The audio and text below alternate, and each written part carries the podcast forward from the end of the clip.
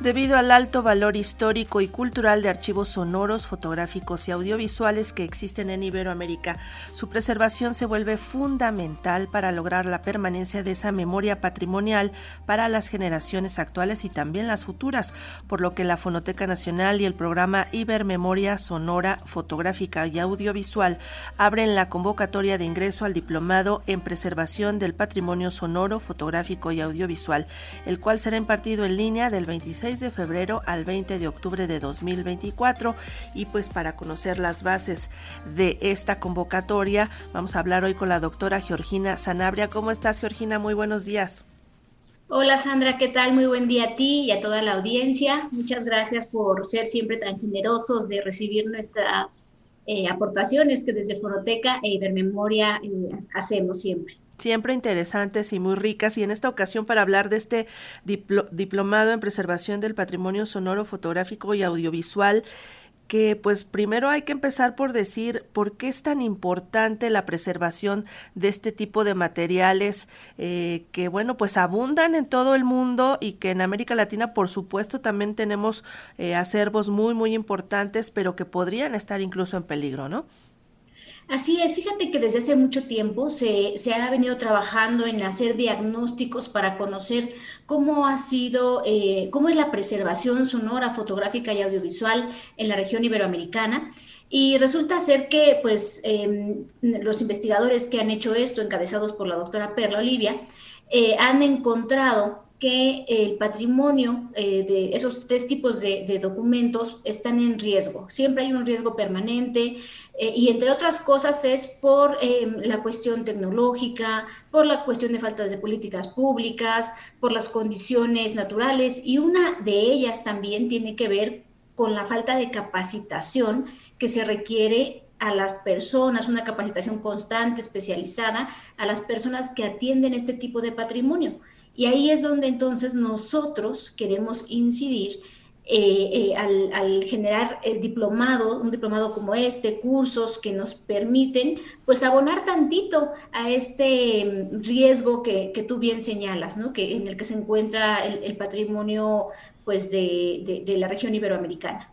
Así es porque seguramente estas personas trabajan en instituciones donde hacen un trabajo especializado, pero hace falta todavía más formación porque puede suceder que, por ejemplo, en los acervos familiares y personales suceda mucho esto, que tenemos un video en Super 8, que tenemos otros formatos que ya no se usan el VHS y pues luego ahí los guardamos como tesoros, pero guardados las cintas se avinagran, se deterioran y eso le pasa a una persona común, pero llegan a suceder estas cosas en las instituciones y a veces no se tiene la capacitación o no se tienen los recursos materiales ni económicos para poder eh, realizar eh, pues la preservación de estos materiales y es muy muy importante hacerlo porque además son nuestra memoria. Si los perdemos estamos perdiendo nuestra historia.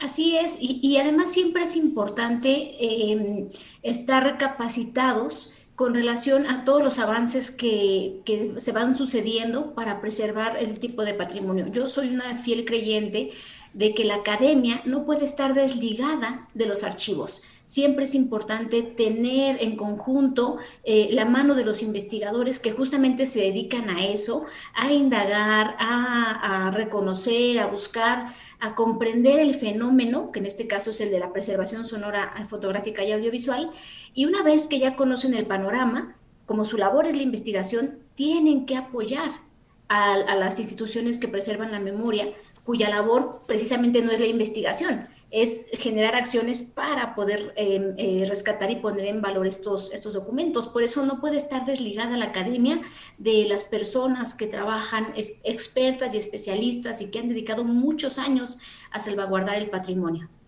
Georgina, vos quéjanos por favor un poco el panorama de este programa que ustedes estarán ofreciendo en el diplomado, cuáles serán los temas más importantes que van a abordar y que van a llevar de la mano de especialistas para otros especialistas.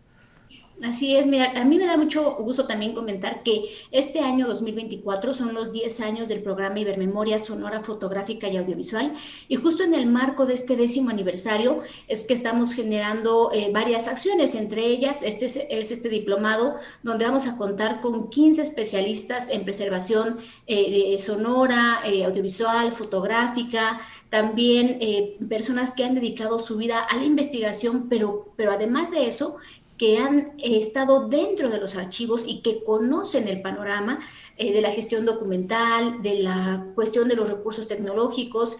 Y una cosa muy importante eh, que hoy ingresamos como tema fundamental que no teníamos en las ediciones pasadas es, es la inteligencia artificial creemos que no podemos ya estar desligados de las, em, de las bondades y los retos que nos ofrece esta tecnología y hoy en día vemos que es posible eh, utilizar inteligencia artificial para alguno de los procesos documentales. Ya hay, ya hay países en donde se está aplicando, por ejemplo, para la catalogación automática. Eh, conocemos el, caso de, Colombia, de España, de la región iberoamericana, pero hay otros países más como Holanda, Japón, eh, Estados Unidos, que también están aplicando este tipo de, eh, de herramienta para la preservación. Entonces no podemos estar alejados de eso. ¿Cuál sería desde tu perspectiva los principales riesgos? Porque ya nos has mencionado bondades del uso de esta inteligencia artificial, pero los riesgos de utilizarla, ¿cuáles serían pues las áreas de sesgo precisamente en los archivos audiovisuales? Sí, el riesgo constante siempre es que hay que recordar que la tecnología no tiene un valor, no es buena ni mala, sino son las personas que, le, que utilizan esa tecnología, son las personas que van a estar alimentando los algoritmos, los que tendrían que tener mucho cuidado para evitar estos sesgos eh, que, desafortunadamente se han dado en otras áreas, eh, en la eh, elaboración de perfiles de puestos, ¿no? hay, sesgos raciales que nosotros tenemos que tener mucho cuidado en, en no caer en eso. Entonces, la parte ética será muy importante siempre y si nosotros desde un inicio tenemos cuidado con el uso ético y saber que entre más personas trabajen para alimentar los algoritmos, habrá más visiones y eso nos ayudará a ver cosas que a lo mejor la otra persona no, ve. Y, eh, y yo creo que formar un equipo multidisciplinario que involucre a, em, a, personas, ingenieros en tecnología, a investigadores, a sociólogos, por supuesto, eh, y, a, a, archivistas, bibliotecarios, contribuirá, creo, a evitar estos sesgos, porque quien no ve una cosa, pues puede ver otra. ¿Cuál es en general el estado actual de la región de Iberoamérica en cuanto a la preservación respecto a lo que se hace, por ejemplo, en Europa y en Asia? Hay algunos expertos que dicen que América Latina, eh, eh, precisamente, y África son como puntos rojos, focos rojos para esta cuestión de la preservación de los materiales audiovisuales. Lo que ocurre es que eh, los países de África y de América Latina tenemos una diversidad de, documentos de muchas tradiciones, de, costumbres, que a lo mejor en la región eh, europea no lo hay. Contamos también con diferentes tecnologías para grabar nuestros audios, nuestras tradiciones, y entonces la preservación es, em, distinta, es muy, muy distinta. Eh, es cierto que en América Latina hay menos recursos económicos que se otorgan para poder atender las cuestiones de la preservación y por eso es que quizá estamos eh, un poco más en riesgo, nuestros archivos están un poco más en riesgo que los de eh, otras, otras latitudes. Eh, sin embargo, pues el hecho de estar de manera constante generando proyectos, programas, nos hace ir a la vanguardia con temas como estos y saber que podemos buscar apoyos de, otras, de otros lugares. y Memoria es uno de ellos, ¿no? Que apoya porque otorga becas para que las personas se capaciten. Entonces, que no nos quedemos atrás en la región iberoamericana para lograr eh, la, preservación integral de los documentos. Durante los últimos años, cuando se hablaba de preservación y conservación de este tipo de materiales, de estos acervos, eh, se insistía en la necesidad de la digitalización y de que quedaba muy poco tiempo para rescatar algunos materiales porque ya se están degradando y por tiempo se sabe más o menos cuándo ya podrán estar perdidos totalmente. Eh, pero sigue siendo esta la misma visión, la digitalización es la respuesta. La digitalización tiene que ser eh, un paso fundamental, porque sin la digitalización los documentos se quedan en los soportes que después estos soportes pueden estar dañados por algún factor físico, químico y además porque ya no hay em, eh, aparatos de reproducción.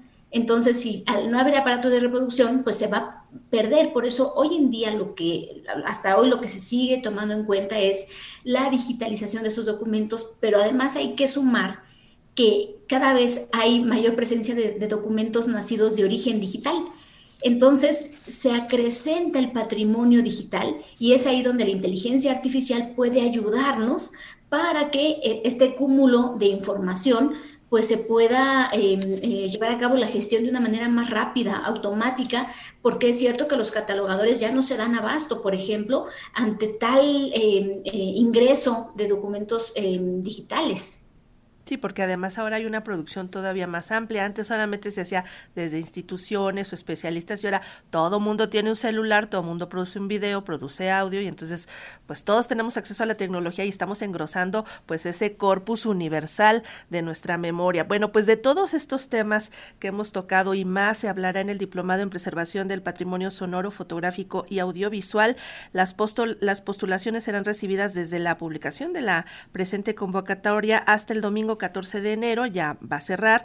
Y bueno, pues esto se puede consultar en www.ibermemoria.org. Ahí tienen ustedes más información detallada sobre cómo participar en este diplomado. Georgina Sanabria, muchísimas gracias por estar con nosotros esta mañana. Muchas gracias a ustedes y vuelvo a agradecer la generosidad. Hasta luego. Hasta luego.